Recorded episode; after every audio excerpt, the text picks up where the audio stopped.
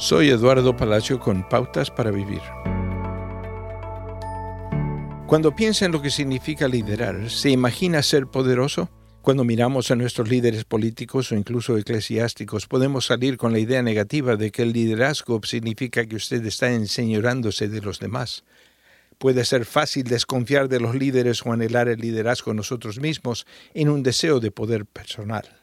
Las escrituras generalmente contrastan lo que vemos a nuestro alrededor en el área del liderazgo correctamente. La Biblia equipara liderar con servicio.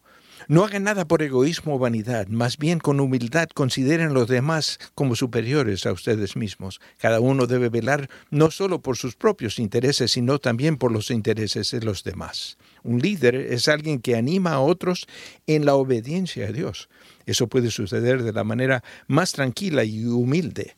Un seguidor de Cristo debe liderar usando la autoridad solo en obediencia a Dios y amor por los demás. Debemos ser fieles a nuestros compañeros, marcados por la moderación con dominio propios, dignos de respeto, hospitalarios, capaces de enseñar, mansos en lugar de violentos, no pendencieros y no amadores de dinero independientemente de su título actual en el hogar, el trabajo o la comunidad.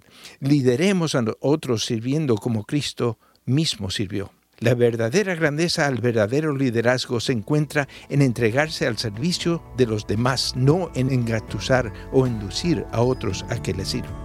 Acaba de escuchar a Eduardo Palacio con Pautas para Vivir, un ministerio de Guidelines International.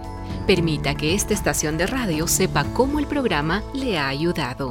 Acompáñenos en la próxima emisión de Pautas para Vivir.